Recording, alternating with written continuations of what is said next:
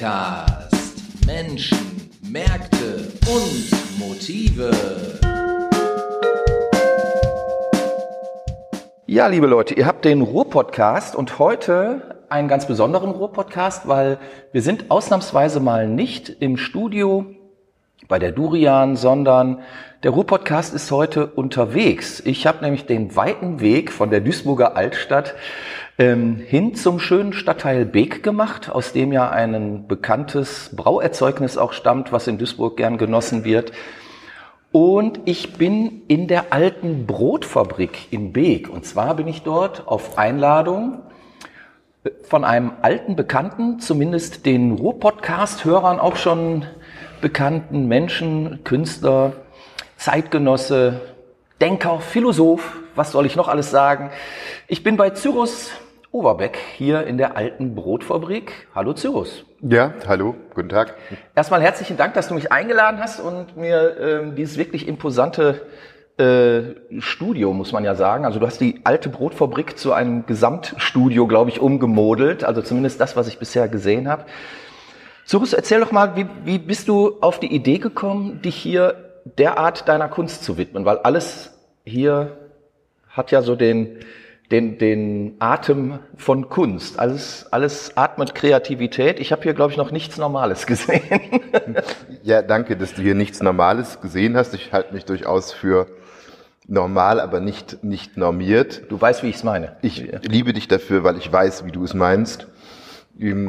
Es fängt natürlich damit an, dass ich hier mit meiner Familie gelebt habe, mit meinem Großvater gelebt habe, mhm. der nachhaltig geprägt war, nach dem Nationalsozialismus aufzuklären über die Situation äh, der Bevölkerung im Dritten Reich. Da spielten die Brotfabriken eine besondere Rolle. Mhm. Es wurden in Brote Flugblätter eingebacken, die über die Gräueltaten der Wehrmacht an der Ostfront informierten oder über das Schicksal der deutschen jüdischen Glaubens. Und wenn man so groß wird ähm, mit dieser bürgerlichen Bescheidenheit, mein Großvater war ein leidenschaftlicher Tauben- und Hühnerzüchter. Für mich war das vollkommen normal, dass wir sonntags irgendwelche Kneipen besuchten, wo in den Hinterräumen dann pommersche Kröpfer, englische Kröpfer, Riesenkochin ausgestellt wurden. Und das Thema war natürlich oft der deutsche Wiederaufbau. Mhm. Und das unterschied mich von meinen Altesgenossen, denn für die war das gar nicht so ein Thema, wie sah das nach 45 in Deutschland aus. Und durch die Erziehung meines Großvaters habe ich das Gefühl, der 8. Mai 1945 wäre gestern gewesen. Mhm. Ich habe nur auch lange in Ostfriesland gelebt. Dort haben die Menschen die Erfahrung der Manndränke gemacht in Norddeutschland, wo 100.000 ertrunken sind. Das ist dort im kollektiven Bewusstsein, die Bedrohung der Menschen durch das Meer. Und bei mir war in meinem individuellen und, und kollektiven Bewusstsein durch meinen Großvater ähm, die Bedrohung der Menschen durch Faschismus und Nationalsozialismus. Und das hat dich dann auch, ich sag mal, politisch auf eine gewisse Spur gebracht. Ich meine, man sieht ja auch in deinem Werk, wenn ich jetzt mal einfach nur so äh, um mich herum schaue, sieht man ja durchaus auch ähm, Artefakte, sage ich mal, oder, oder künstlerische Auseinandersetzungen mit dem Deutschland des Dritten Reiches. Man, man sieht Soldaten, man ähm, sieht bestimmte äh, Typografien, ähm, die durchaus auch aus, aus Werbeschildern des Dritten Reiches stammen könnten. Sind das alles für dich dann auch Anregungen gewesen, derart zu arbeiten? Nun, ich habe ja mit 14 Jahren meinen Eltern gesagt, ihr könnt alles, was ihr an Zukunftsplänen habt, mit mir vergessen die Zuhörer dürfen jetzt lachen. Ich lache heute selber auch. Ich habe meinen Eltern gesagt, ich sei ein Genie und, und werde einen ganz anderen Lebensweg gehen als einen, einen bürgerlichen Lebensweg. Die Arbeit, auf die du gerade ansprichst, ist ganz Deutschland hört den Führer. Die spielt auf das Beethoven-Jahr an. Natürlich ist es ein Plakat aus der Zeit des Nationalsozialismus, aber auf einem Gewehr sieht man das Porträt von Beethoven. Und die fünfte Symphonie von Beethoven, Tatatata, war die Erkennungsmelodie für die Deutschen, die British BBC hören wollten. Das war unter Lebensgefahr mhm. verboten. Wenn die Nachbarn das gehört haben oder hätten und der Blockwart wäre gekommen, hätte das ausgereicht, um in das KZ zu kommen. Und das war mir mit 14, mit 14 ist man natürlich nicht so reflektiert wie, wie heute mit 51. Natürlich nicht in dem Maße bewusst.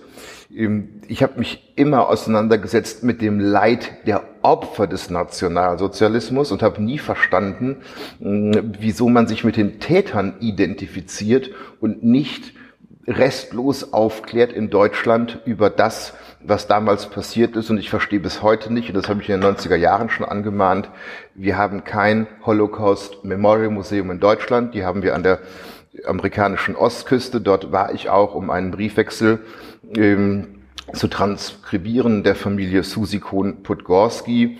Da war das damals so, dass die Eltern lebten in Berlin und konnten sich nicht die Ausreise beider Kinder in die USA leisten und Shanghai nahm nur 100 Dollar, sodass der Sohn nach Shanghai auswandern konnte und die Tochter nach äh, Baltimore. Und beide Kinder schrieben über das Schicksal der, der Eltern. Und meine Mutter sagt heute noch, als du wiederkamst, warst du völlig fertig. Der Briefwechsel endet mit der Nachbarin der Familie Kohn-Podgorski, Thekla Rosenthal, eine ältere Dame, die im Rollstuhl saß und die hat dann den Eltern, also von den Eltern den Auftrag gehabt, die beiden Kinder anzuschreiben, die sollten nicht mit einer baldigen Nachricht der Eltern rechnen, denn die hätten eine gute Abreise gen Osten gehabt. Das heißt natürlich nichts anderes als vergast werden im, im, im KZ. Und da habe ich damals schon gefordert, wir brauchen in Deutschland ein Holocaust Memorial Museum. Und ich finde, jede zehnte Klasse sollte ein KZ besucht haben. Und so versuche ich seit 30 Jahren mit den Mitteln der Kunst davor zu warnen, dass Demokratie nie ungefährdet ist. Mhm. Wir leben in einer Zeit von erstarkendem Nationalismus, Rechtsextremismus, Antizionismus äh, und, und Antisemitismus. Und da fordere ich als Künstler auch ganz klar von der Politik gesellschaftsrelevante Aussagen und die müssten auch vorrangig behandelt werden vor mhm. systemrelevanten Aussagen, denn Verwaltung ist immer rückwärtsgewandt, Politik ist aber in die Zukunft gerichtet. Ja. Mitunter mag es doch schwierig sein, eine künstlerische Auseinandersetzung mit einem politischen Ereignis oder äh, mit, mit politischen Sachzwängen, politischen ähm, Gegebenheiten ja zu erkennen. Wie gehst du damit um? Bist du ähm, direkt auf den Punkt und sagst, okay, ähm, ich verstecke meine Botschaft gar nicht so stark, sondern ich ähm, möchte zeigen, was Sache ist? Oder ähm, arbeitest du in einer Art, dass du ähm, in deinen Kunstwerken eine bestimmte Aussage so einbaust, dass sie jetzt gar nicht sofort ersichtlich wird, aber derjenige, der sich länger mit dem Werk beschäftigt, sofort erkennt dann, ah, das ist gemeint, das ist das Eigentliche, was dahinter steckt. Also zum einen muss ich wie der Pianist Igor Levit sagen, ich kann Kunst und Politik nicht trennen. Denn sollte es einen Systemwechsel geben, sind ja die Intellektuellen und die führenden Politiker die ersten, die erschossen werden und entfernt werden. Das war schon mal ein starkes Statement. Dann ist es so, dass sobald ich mein Atelier betrete, lasse ich den Kopf draußen. Okay. Als Künstler nähere. Bist du dann nur Emotion, nur Kreativität? Was bist du dann? Naja, die, die Kunstgeschichte und das Denken findet vorher statt. Kunst kommt nicht, meiner Ansicht nach, nicht, nicht aus dem Kopf. Dann ist mir, äh, es ist völlig egal, ob meine Arbeiten verstanden werden oder nicht. Da denke ich beim Schaffen auch überhaupt nicht drüber nach. Das muss mir auch egal sein. Bereits in den 90er Jahren war es ja so, dass das Düsseldorfer Stadtmuseum eine ganze Ausstellung von mir aufgekauft hat. Und zwar mhm. unter Dr. Wieland König und mir auch einen Raum eingerichtet hat im Düsseldorfer Stadtmuseum. Und Dr. Alfred Fischer, der Direktor der grafischen Sammlung vom Museum Ludwig, sagte damals schon, dass ich oft formale Lösungen hinter inhaltliche Lösung stelle. Das mag auch so sein, das war aber auch bei Kette Kollwitz so, wenn man bedenkt, sie hat das Schicksal der armen Wäscherinnen in Lithografien festgehalten. Und was macht Kaiserin Augusta? Die konnte die Bilder gar nicht ertragen von den armen Frauen. Anstatt das Leid der Frauen zu abzuschaffen, mhm. äh, lässt die Plakate von Kette Kollwitz äh, abhängen. Und zur Kunst gehört immer etwas Bohemienhaftes. Das sieht man am, am klarsten am, am Beispiel von Gauguin oder aber auch äh, dem Düsseldorfer Künstler Otto Pankok, ja. der jeden Tag zu den Zigeunern gegangen ist, von der Brendermurstraße bis hin ins, ins Heinefeld. Und wir hatten ja gestern noch den Landtagsabgeordneten Frank Börner hier, der sagt, es ist, es ist ein Genuss, alleine hier zu sitzen. Also mhm. Kunst wirkt. Da muss ich mir überhaupt keine Gedanken machen, und vielfach erlebe ich, dass das mein Werk polarisiert. Mhm. Das heißt, ich muss mich ja gar nicht einer Diskussion stellen. Die Menschen streiten sich über meine Arbeiten oder aber wenn ich auf Missstände aufmerksam mache, dann ist es für mich eine Arbeit im Rahmen der sozialen Plastik. Denn das Werk, was irgendwo hängt, der, der Kunstmarkt, der interessiert sich für den Preis einer Arbeit. Das interessiert mich überhaupt nicht. Es kommt ja auf den Wert einer Arbeit mhm. an und der wird bestimmt durch die gesellschaftliche Relevanz. Und wenn wir an, an Künstler denken wie Thomas Mann oder Erich Kästner, die, die weit vor dem Nationalsozialismus, genauso wie Bertolt Brecht, gewarnt haben vor mhm. dem, was kommt. Dazu muss ein Wissenschaftler zwei Jahre forschen und muss mhm. das mit Quellen belegen. Ich als Künstler darf als genuine Erkenntnisquelle aus der Intuition heraus sagen, ich befürchte hier einen Rechtsruck der mhm. Gesellschaft. Ich befürchte Bürgerkrieg. Ich mahne an, äh, Europa nach dem Zweiten Weltkrieg und nach dem Ersten Weltkrieg mehr Wertschätzung entgegenzubringen. Entwickelt sich denn daraus, aus dieser Erkenntnis auch so etwas wie ein pädagogischer Auftrag für dich? Also ähm, wenn ich mir das hier anschaue, hier ist ja sehr viel Platz und eigentlich schreit das, finde ich, so ein bisschen auch danach, hier regelmäßig äh, Schulklassen die durchlaufen zu lassen und ja, die auch einfach mal teilhaben zu lassen an deiner Sicht der Dinge, an deinen Erkenntnissen, an deiner Philosophie. Machst du sowas? Gibt es die Gelegenheit oder wird sowas sogar abgelehnt von den Schulen? Ja, es ist so, wir sind ja hier sehr nah an Thyssen, so greift hier die Störfallverordnung. Ich kann hier keine Schulklassen durchführen, ah. so gerne wie ich es tue. Ich gehe aber gerne in Schulklassen. Okay. Aktuell mit dem Anne Frank Holzschnitt Projekt, ja ich bin ja Ausbildungslehrer für, für die Fächer Deutsch und, und Geschichte, dass man sich erstmal fragt, was ist überhaupt Ausgrenzung? Was ist Rassismus? Mhm. Wir haben ja auch eingewanderten Rassismus, eingewanderten Antisemitismus. Absolut. Und Antisemitismus mhm. muss man lernen, genauso wie Menschenliebe. Mhm. Und da ich ja oft auch als Poet unter den Malern bezeichnet werde oder als Maler der Liebe, ich brauche ja nur da zu sein. Und wenn ich dann vor den Schülern stehe und mit den Schülern erarbeite, was kann ein Holzschnitt leisten? Der Holzschnitt ist ja immer Träger einer Botschaft mhm. gewesen und ist es auch heute noch. Und im, im Holzschneiden, in der Konzentration merken die Kinder, ja, wir können einen großen Holzschnitt nur gemeinsam fertigen und wir können eine gesunde Gesellschaft auch nur miteinander fertigen mhm. und müssen dann alle vermeintlichen Differenzen zwischen Islam und Judentum und Christentum überwinden. Mhm. Wie bist du denn auf den Holzschnitt gekommen? Ich meine, ähm, du hast ja offensichtlich sehr viel mit, mit Holzschnittarbeiten zu tun. Du hast mir eben sogar einen Atelierraum gezeigt, der ausschließlich dem Thema Holzschnitt gewidmet ist, ähm, allein schon dadurch zu erkennen, dass da 10.000 und wenn nicht noch mehr Späne rumlagen ähm, von aktuellen Arbeiten. Jetzt ist ja die, die Holzschnittarbeit eher eine ähm, Arbeit, die, wenn ich mich an, an meinen Kunstunterricht noch zurückerinnere, ähm, doch schon viele Jahre auf dem Puckel hat und in den letzten äh, Jahrzehnten, muss man ja wahrscheinlich sagen, gar nicht mehr so nach oben geholt wurde. Du widmest dich dem natürlich sehr intensiv und ähm, natürlich habe ich mir auch die Frage gestellt, wieso nutzt du dieses Werkzeug, wo doch heute viele Künstler auch ihre ähm, so gestalteten ähm, Arbeiten, die ja etwas Comichaftes haben, äh, am Computer ausführen? Naja, ich war noch nie Mainstream. Und wir hatten in Duisburg die sagenumworbene Atlantis-Buchhandlung. Ja, ja. Und dort haben wir uns ja schon so manche Stunde drüber ja, unterhalten. Und dort fielen mir 1984 Bildbände von Kette Kollwitz, Ernst Barlach und Otto Pankok in die Hände, antiquarisch. Und da war es um mich geschehen. Also die Ausdrucksstärke, die Kette Kollwitz in ihren Holzschnitten mir zeigte, hat mich getroffen wie ein Blitz. Da war das Feuer der Leidenschaft für das Holz entbrannt.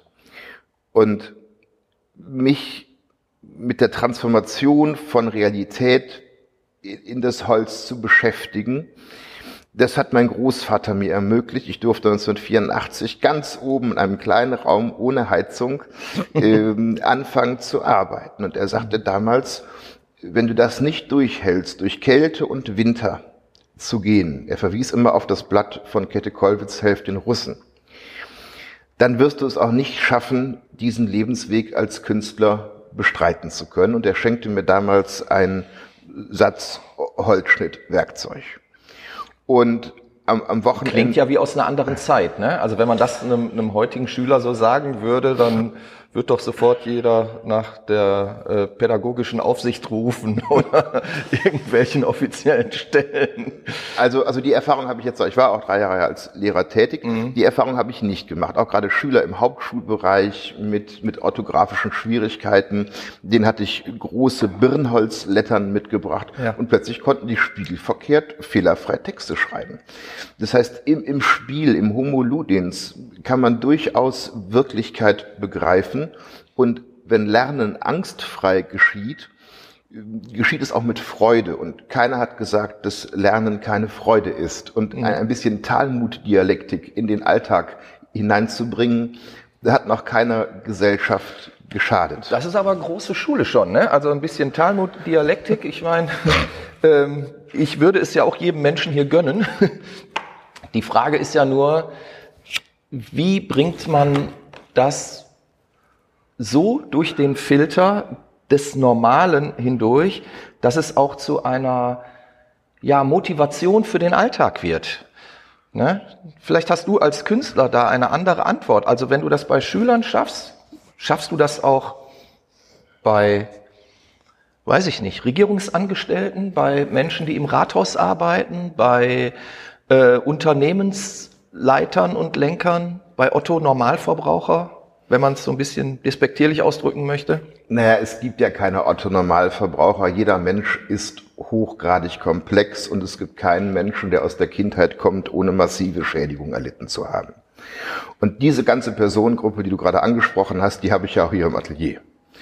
Und ich muss gar nichts machen, das Purgatorium der Kunst wirkt. Und jeder, der hierher kommt, ist auch eingeladen, selbst mal einen Siebdruck zu machen. Also die Erfahrung zu machen, oh, ich mache mir die Hände gerade schmutzig. Mhm. Oder oh, ich habe mich gerade geschnitten, ich blute. Ähm, und, und diese Erfahrung des Menschseins, die, und auch das Bedürfnis, frei sein zu wollen, das ist ja in vielen Menschen vorhanden. Nur oft machen Menschen, gerade wenn sie in, in beruflichen Kontexten verhaftet sind, die Erfahrung, dass sie sich opportunistisch verhalten müssen, dass sie nicht sagen können, was sie denken. Das halte ich für falsch. Eine Gesellschaft ist, ist erfolgreich, wenn sie kritikfähig ist. Und der Vorgesetzte muss sich gefallen lassen, dass ein Untergebener einer anderen Ansicht ist, ohne dass er Angst haben muss, versetzt zu werden oder nicht befördert zu werden. Und das ist ja gerade die Kraft der Kunst, eine Gesellschaft zu verjüngen. Und da habe ich durchaus die Erfahrung gemacht, weil jeder kennt ein ganz grausames Phänomen, was man ja in der Regel versucht zu verhindern, die Liebe. Sie löst ja in jedem Menschen eine Katastrophe aus, weil man hat plötzlich einen anderen Menschen, der einem völlig fremd ist zu dem man sich aus irgendeinem Grunde spontan hingezogen fühlt. Und der hat ja eine eigene Struktur und mit der muss man sich auseinandersetzen, wenn man eine Beziehung führen möchte. Und mit der Kunst ist es genauso. Kunst ist eine Sprache, eine Fremdsprache und die kann man nicht verstehen. Ich habe das im Esenser Stadtrat erlebt, da hat ein Ratsmitglied gesagt, da hat Overbeck ein Bild gemalt was nicht nachvollziehbar ist. Die Aussage ist schon eine Frechheit. Ich habe hoffentlich noch nie ein Bild gemalt, sondern immer nur Kunst geschaffen. Und dass ein Laie ein Kunstwerk verstehen möchte, ohne eine kunsthistorische Brücke oder eine intensive Auseinandersetzung mit dem Werk, das ist unmöglich. Ich, ich kann nicht in den Louvre gehen oder in den Prado gehen und erwarten, dass ich das verstehe, ohne mich mit der jeweiligen Zeit und dem Kontext, in dem das Werk entstanden ist, auseinanderzusetzen. Und genauso ist es in einer Beziehung. Ich muss wissen, wo meine Partnerin oder mein Partner herkommt, welche Enttäuschung sie oder er erlebt hat, damit ich mich schützend vor den anderen stellen kann. Denn Angst erzeugt Aggression und das auch gesamtgesellschaftlich. Und Kunst hat die Gesellschaft immer vorangetrieben, wenn wir an den Jahrhundertschritt von Matteuer denken, wenn wir an die Arbeit der Impressionisten denken, wo die Menschen ja erst mit, mit Regenschirmspitzen auf die Arbeiten losgegangen sind, wenn wir an die Ausgrenzung von Otto Pankok äh, denken, über den Hitler gesagt hat, er hat wohl eine Sehstörung, weil er das Völkische nicht erkennen könnte. Der Otto Pankok wollte überhaupt nicht völkisch, denn ja, wie arrogant ist man denn, wenn ich jetzt sage, ich bin als Deutscher die Krone der Schöpfung? Das steht, das steht nirgendwo. Mhm. Äh, wir haben im Grundgesetz stehen, die Würde des Menschen ist unantastbar. Jetzt. Und wir haben jetzt nach, nach, Ja, ja. nach 49. Und da müssen wir den Müttern und, und Vätern des Grundgesetzes dankbar sein, dass das so stabil ist, dass es bis heute hält. Und unsere Aufgabe ist es, der nächsten Generation einen Impfstoff mitzugeben gegen Nationalismus, gegen völkisch-identitäres Denken, gegen Antisemitismus. Und der einzige Impfstoff, den ich kenne, ist die Bildung. Und da hängt die Kunst mit dran. Bildung, Bildung ist natürlich ein, ein Riesenthema. Ähm, letztlich auch äh, das, das ähm, Thema, was für mich letztlich immer eine der Hauptrollen spielt. Ähm, und das ist die Kommunikation. Also wie, wie will ich Bildung vermitteln, ohne Möglichkeiten der Kommunikation zu haben? Und ich, ich sehe Kunst immer auch als eigene Sprache, als eigenen Kommunikationsweg. Und ähm, da spielt für mich Lyrik genauso rein wie Musik, ähm, wie bildende Kunst, wie Malerei, wie, wie Bronzegießen, meinetwegen, weil wir eben drüber gesprochen haben. Alles das sind eigene Sprachen, Sprachformen, die erstmal nur geschaffen werden von dem, der das gerade macht, was er dort tut. Was immer das auch ist, ob es nun ein Gedicht ist, ob es ein Songtext ist, ob es eine Melodie ist, ob es ein, ein Bild wird, ob es äh, eine Bronze wird. Ähm, alles das ist ja erstmal nebensächlich. Es ist eine eigene Sprachform und die drückt etwas aus. Die Frage ist letztlich ja nur, wenn ich in einer Gesellschaft bin, wird das dann auch erkannt? Also wird, wird das rezipiert, was dort ausgedrückt wird? Und ist das erlernbar, was zu vermitteln ist? Das sind ja jetzt drei Fragen. Genau. Ich möchte an Rolf Hochhuth erinnern und den Stellvertreter. Was ist der Mann gedisst worden und gequält worden? Jahre später wird er geehrt. Peter Handke. Man kann zu seinem Werk stehen, wie man möchte. Gequält worden. Jahrzehnte später bekommt er den Friedensnobelpreis. Das muss ein Künstler alles aushalten. Wenn der Künstler mit sich im Reinen ist, können die Kritiker sagen, was sie wollen. Das prallt am Künstler ab, weil der ja auch immer Sammler und Freunde hat, die ihn bestätigen in dem, was er tut. Ja. Gut, jetzt ging es mir eben gar nicht so sehr um den Künstler, sondern mir ging es mir ging's um, um den Kern der Vermittlung. Sondern äh, die, die, die Frage, die, die meine drängende an der Stelle ist, ich als Künstler drücke etwas aus, darin liegt ja auch das Bedürfnis, verstanden zu werden. Ob nun bewusst oder unbewusst. Ich unterstelle das jetzt erstmal.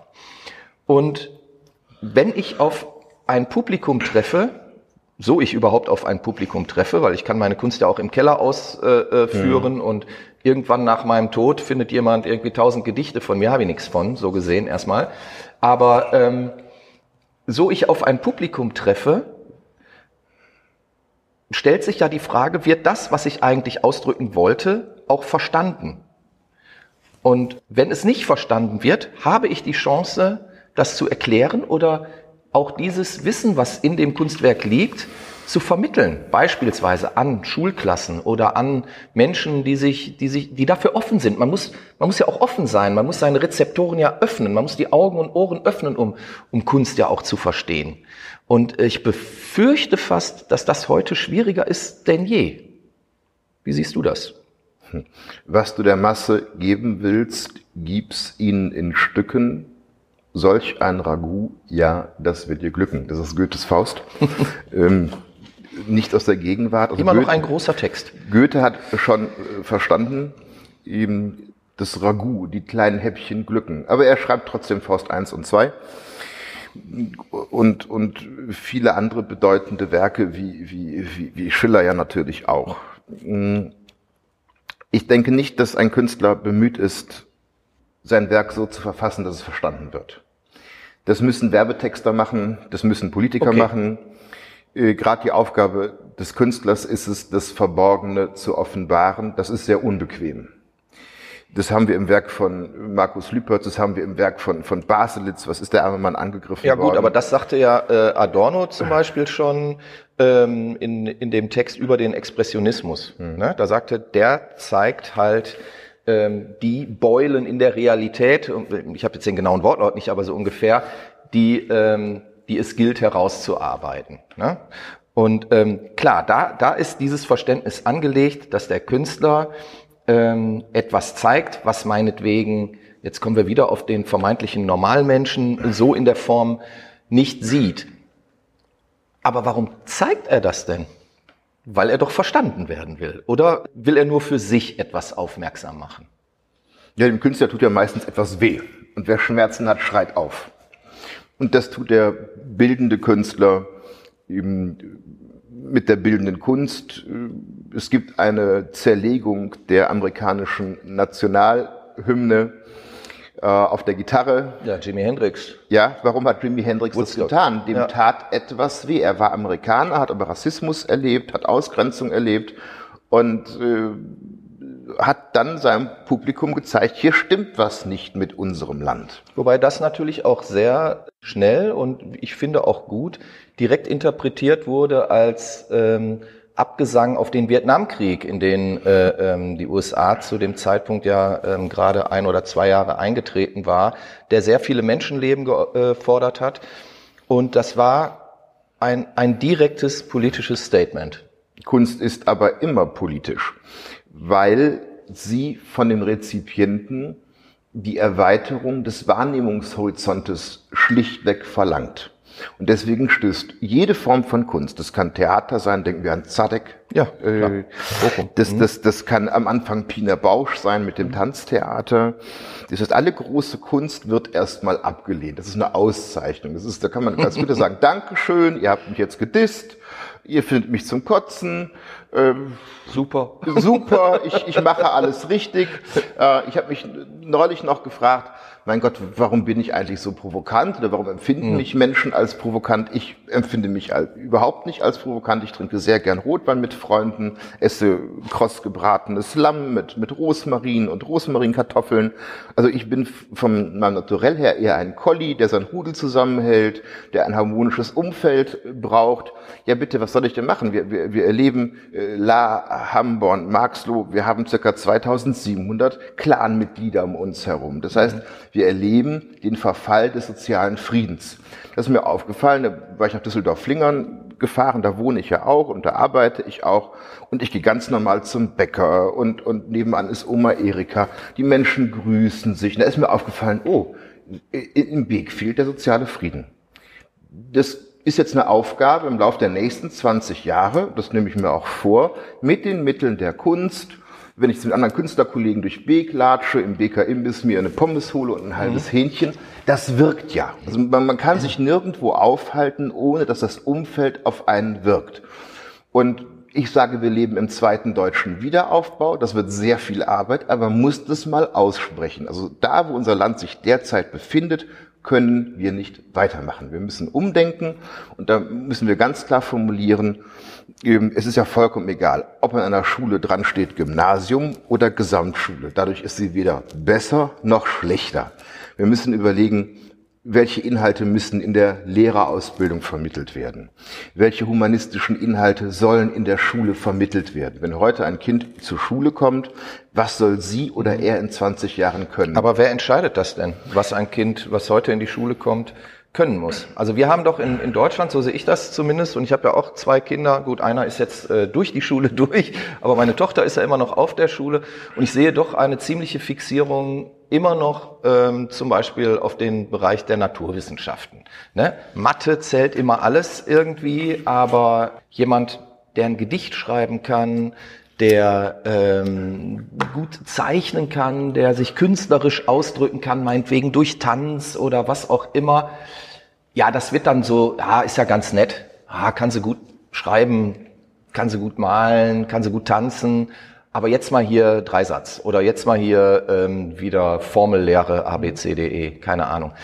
Ist das nicht auch immer noch so ein, so ein Relikt aus der Zeit der, der Industrialisierung? Natürlich brauchen wir Diplom-Ingenieure, natürlich brauchen wir IT-Fachleute, will ich gar nicht abstreiten, um auch einen, einen gewissen ja, Fortschritt überhaupt erzeugen zu können.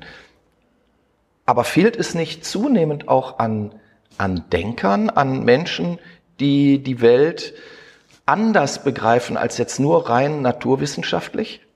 Das meinte ich vorhin, als ich sagte, wir müssen systemrelevante Aussagen unterordnen den gesellschaftsrelevanten. Natürlich brauchen wir Mediziner, wir brauchen Ingenieure und die müssen auch funktionieren. Das dient der Wirtschaft. Die brauchen wir auch. Wir das brauchen nur ein, ein, eine Seite der Das Münze. ist die eine Seite. Mhm. Wirtschaft funktioniert auch im Nationalsozialismus. Dann beutet man andere Völker aus, bringt sie um und erweitert den Lebensraum Richtung Osten. Wir müssen junge Menschen ermutigen, Philosophie zu studieren, Germanistik zu studieren, Romanistik, andere Sprachen zu studieren, um gesellschaftsrelevante Fragen wieder in den gesellschaftlichen Dialog zu bringen. Wir hatten vor zwei Tagen das, das, das Kanzlergespräch. Ich habe nicht eine gesellschaftsrelevante Aussage gehört. Es waren nur systemrelevante Aussagen, wie wann steigen wir aus der Kohle aus. Das setzt sich voraus, dass Verwaltung muss perfekt funktionieren. Politik ist aber nicht Verwaltung. Politik ist die Auseinandersetzung mit gesellschaftsrelevanten Fragen und die müssen gesellschaftlich diskutiert werden. Was sind wichtige Lehrinhalte? Wenn wir überlegen, Werner von Braun, der konnte im nationalsozialistischen Deutschland Raketen bauen und danach hat er als Naturwissenschaftler in den USA gearbeitet. Dietrich Bonhoeffer ist ermordet worden. Niemöller, Pater Kolbe, also alle Menschen, die die humanistische Aussagen treffen, können nur in der Demokratie überleben. Und das muss in die curricularen Vorgaben wieder einfließen. Fächer wie Mathematik, Chemie, Physik, Biologie sind für die Demokratie völlig unwichtig. Fächer wie Musik, Fächer wie Kunst, wie Deutsch. Denken wir an die Bürgschaft. Es ist so wichtig, einen Freund zu haben, dem man blind vertrauen kann. Das ist eine zeitlos gültige Aussage. Und es mangelt an einem, und das bringt es genau auf den Punkt, an Respekt. Wieso begegnen wir einem Germanisten oder einem Künstler respektlos und einem promovierten Physiker nicht? Oder einem Wirtschaftswissenschaftler oder einem Verwaltungswissenschaftler? Verwaltung funktioniert nur, aber vergisst den Menschen. Und das wird ein zentraler Punkt im Neuanfang der BRD 2021-22, dass wir den Menschen wieder in den Mittelpunkt des politischen Handelns stellen. Wie gehen wir mit Armut um? Wie gehen wir mit Altersarmut um? Muss ich das ertragen, dass Studenten zur Tafel müssen? Mhm. Muss ich das ertragen, dass Rentner Angst haben, die Heizung äh, hochzudrehen? Ja.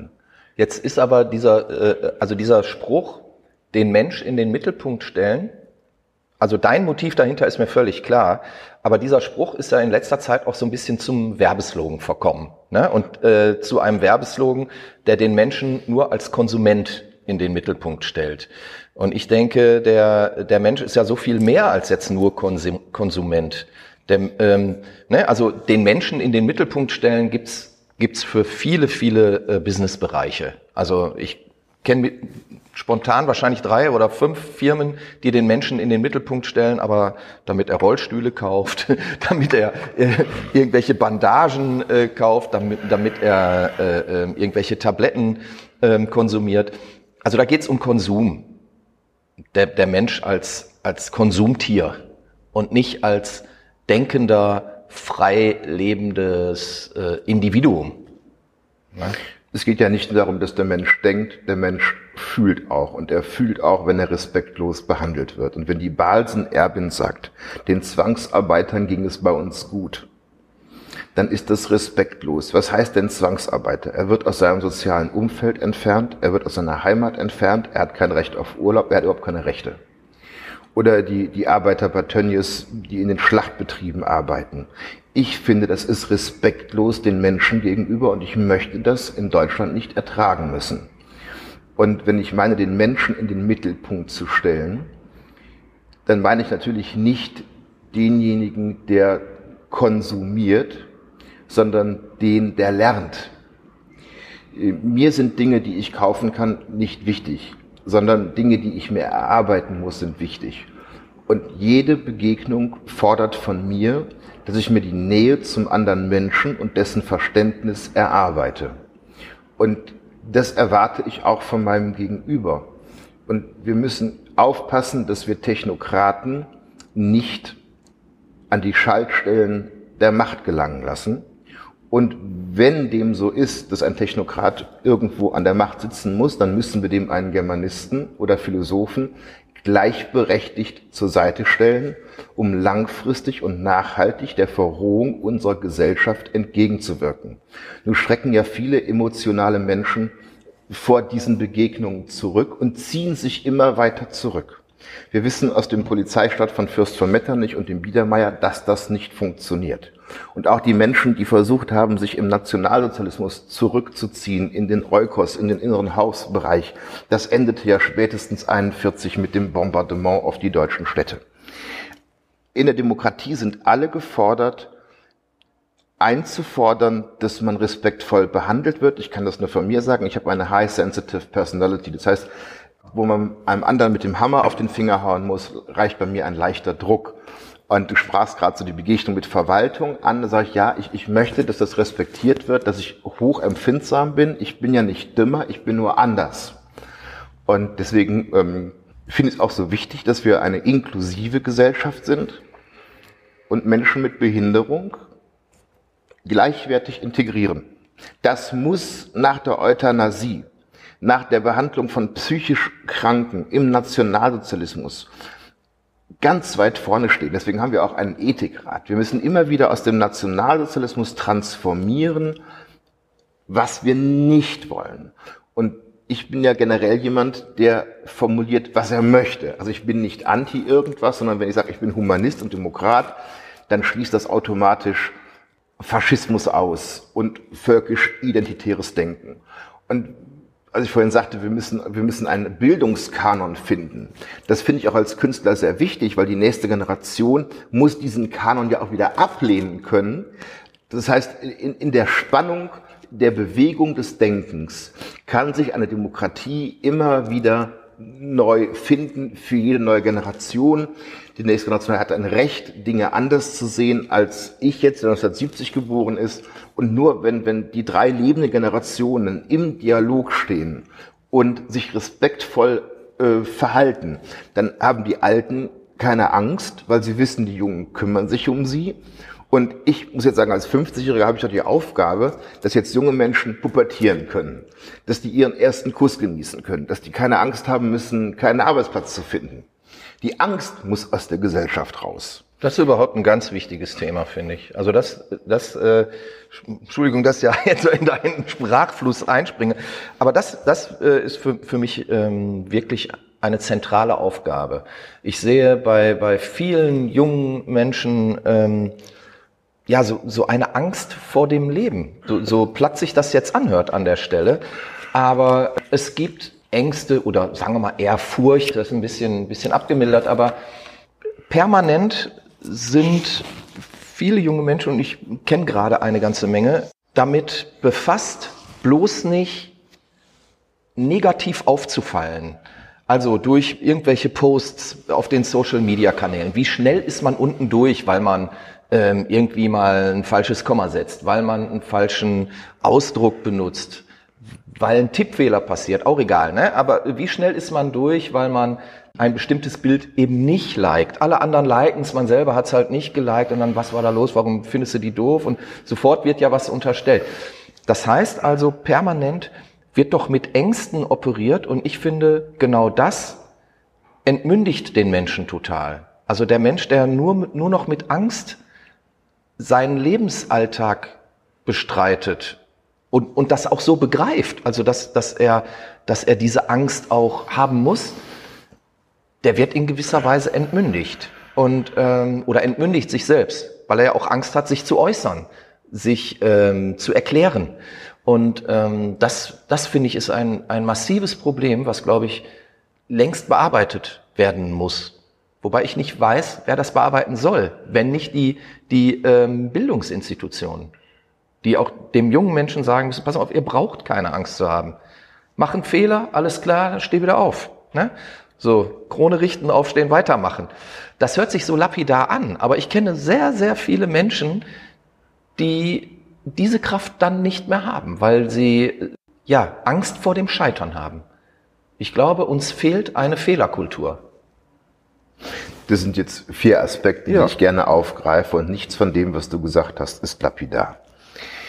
Vulkanausbrüche und Tsunamis, das können wir nicht verhindern, das sind Naturkatastrophen. Aber die Gesellschaft, in der wir leben, die formt jeder Einzelne. Und nach Kants Kritik der reinen Vernunft, nach Sartre wissen wir, dass jeder jeden Tag Verantwortung für sein Handeln hat.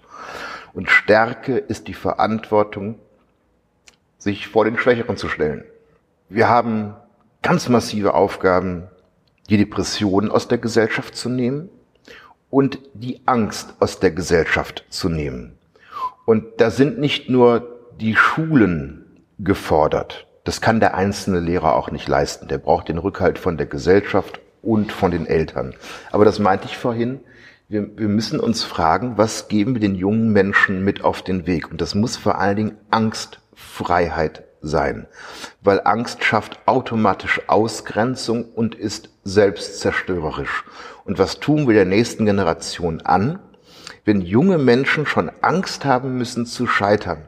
Die ganze Bibel erzählt vom Scheitern. Der Mensch darf scheitern. Wenn du sagst, wir brauchen eine Kultur des Scheiterns, da bin ich vollkommen bei dir. Scheitern ist menschlich und Fehler machen ist auch menschlich. Jetzt komme ich zur Bürgschaft. Wer scheitert, hat Freunde, die ihm helfen. Und da müssen wir auch gucken, wie gehen junge Menschen mit den sozialen Medien um. Die sind jetzt ja nun neu. Da entsteht Druck. Ich meine, ich bin jetzt alt, fett und hässlich und ich habe das Recht, alt, fett und hässlich zu sein und auch nervig. Und das gebe ich ja jungen Menschen mit. Ihr dürft genauso hässlich sein, wie ihr wollt, solange ihr respektvoll anderen Menschen begegnet. Es wird immer Menschen geben, die euch lieben. Und die, die hintertrieben sind und, und nicht aufrichtig sind, die werden alle auffallen.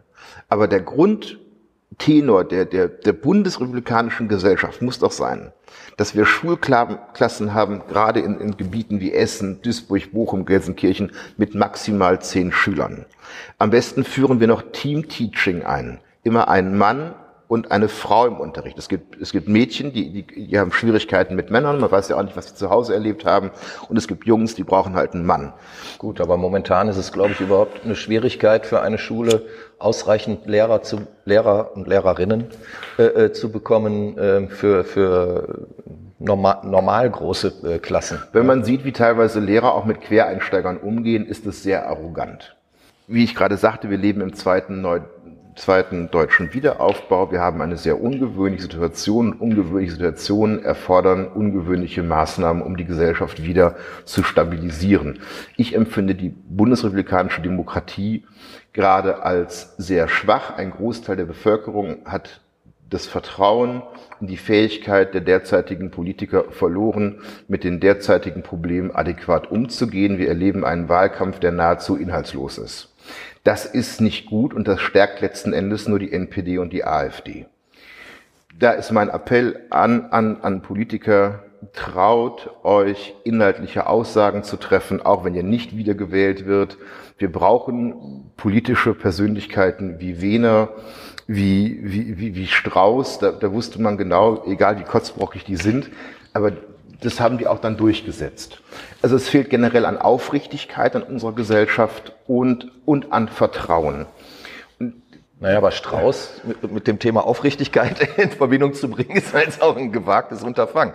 Ich, ich verstehe, wenn, wenn, wenn du sagst, da, ähm, die hatten halt auch eine, ein Standing, eine Art und Weise für etwas zu stehen und das auch so auszudrücken, dass es ähm, sofort nachvollziehbar war. Das waren keine Umfallertypen, so gesehen. Und das ist ja häufig das, was wir jetzt vorne äh, ähm, sehen. Wir ja. haben jetzt Politiker, die den Zweiten Weltkrieg nicht erlebt haben. Das war so Zeiten von Genscher, Kinkel. Blüm, äh, Helmut Schmidt, Willy Brandt, auch Helmut Kohl mit seinem Patriotismus, der seinen Bruder im Krieg verloren hat. Kann man zu stehen, wie man will. Die wussten, wenn sie scheitern, steht am Ende allen Scheiterns Bürgerkrieg oder ein national übergreifender Krieg wie wir ihn auch ja in Jugoslawien 1991 hatten oder wie wir ihn derzeit in, in Syrien ähm, äh, vorfinden.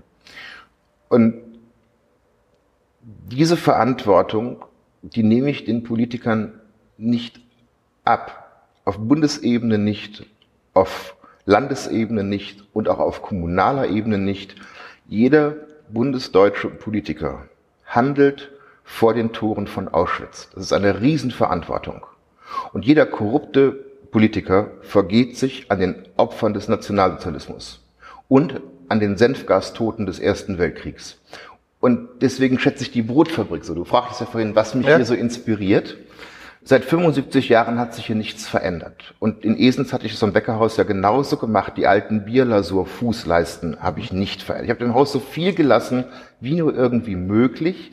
Denn wie im Buch Habakkuk, Saxalo Quuntur, das ist ein Deponens, dritte Person Plural. Ähm, die Steine sollen beredtes Zeugnis darüber ablegen, was Menschen Menschen angetan haben. Und insofern kann man Altbauten zuhören. Die erzählen von dem Leid und der Freude von Generationen vor uns. Du sagtest gerade, Jana, um 1904 hatte Brot noch eine völlig andere äh, Bedeutung. Die mhm. Menschen hatten Hunger und sie wussten, wenn sie kein Brot haben, dann, dann, dann müssen sie verhungern. Und so wie früher essbares Brot aus der Brotfabrik kam, kommt heute geistiges Brot aus der Brotfabrik. Das ist mal härter, mal ist es ein bisschen weicher. Es gab ja früher auch Törtchen, es gibt auch mal was Süßes. Ich habe einen, einen sehr schönen. Das ist aber, wenn ich dich da unterbrechen darf, äh, wirklich ein sehr schönes Bild. Und ähm, schließt jetzt ja quasi auch schon ähm, den, den Kreis. Also wir wollten ja eigentlich über die Brotfabrik sprechen und haben einen enorm großen Bogen jetzt gespannt. Es ging äh, äh über Philosophie, natürlich über Politik, äh, Nationalsozialismus etc. pp. Sind jetzt wieder bei der Brotfabrik angekommen und du schaffst jetzt, äh, was natürlich auch in gewisser Weise eine künstlerische Leistung ist, äh, Hut ab, das Bild des geistigen Brotes der geistigen Nahrung, die jetzt hier, der künstlerischen Nahrung, die jetzt hier auch geschaffen wird. Und ich finde, auch wenn ich mich jetzt noch drei Stunden mit dir unterhalten möchte, was wir ja vielleicht auch im Nachgang noch tun, aber äh, das ist eigentlich ein extrem schönes Bild für diese Folge. Und ich bin dir sehr dankbar dafür. Cyrus, also meines Dafürhaltens können wir der Folge jetzt nicht mehr viel ähm, aufsatteln. Ich finde, das war höchst interessant. Ich danke dir sehr, ähm, dass du mich hier eingeladen hast und ich ja teilhaben durfte an, an, äh, an deiner Brotfabrik und an diesem Bild der Brotfabrik. Bedanke mich sehr herzlich bei dir, Cyrus. Mein Name ist Frank Zepp Oberpichler. Das war der Ruhr-Podcast. Dankeschön. Lieber Frank, ich bedanke mich für das äußerst liebevolle und respektvolle Gespräch mit dir.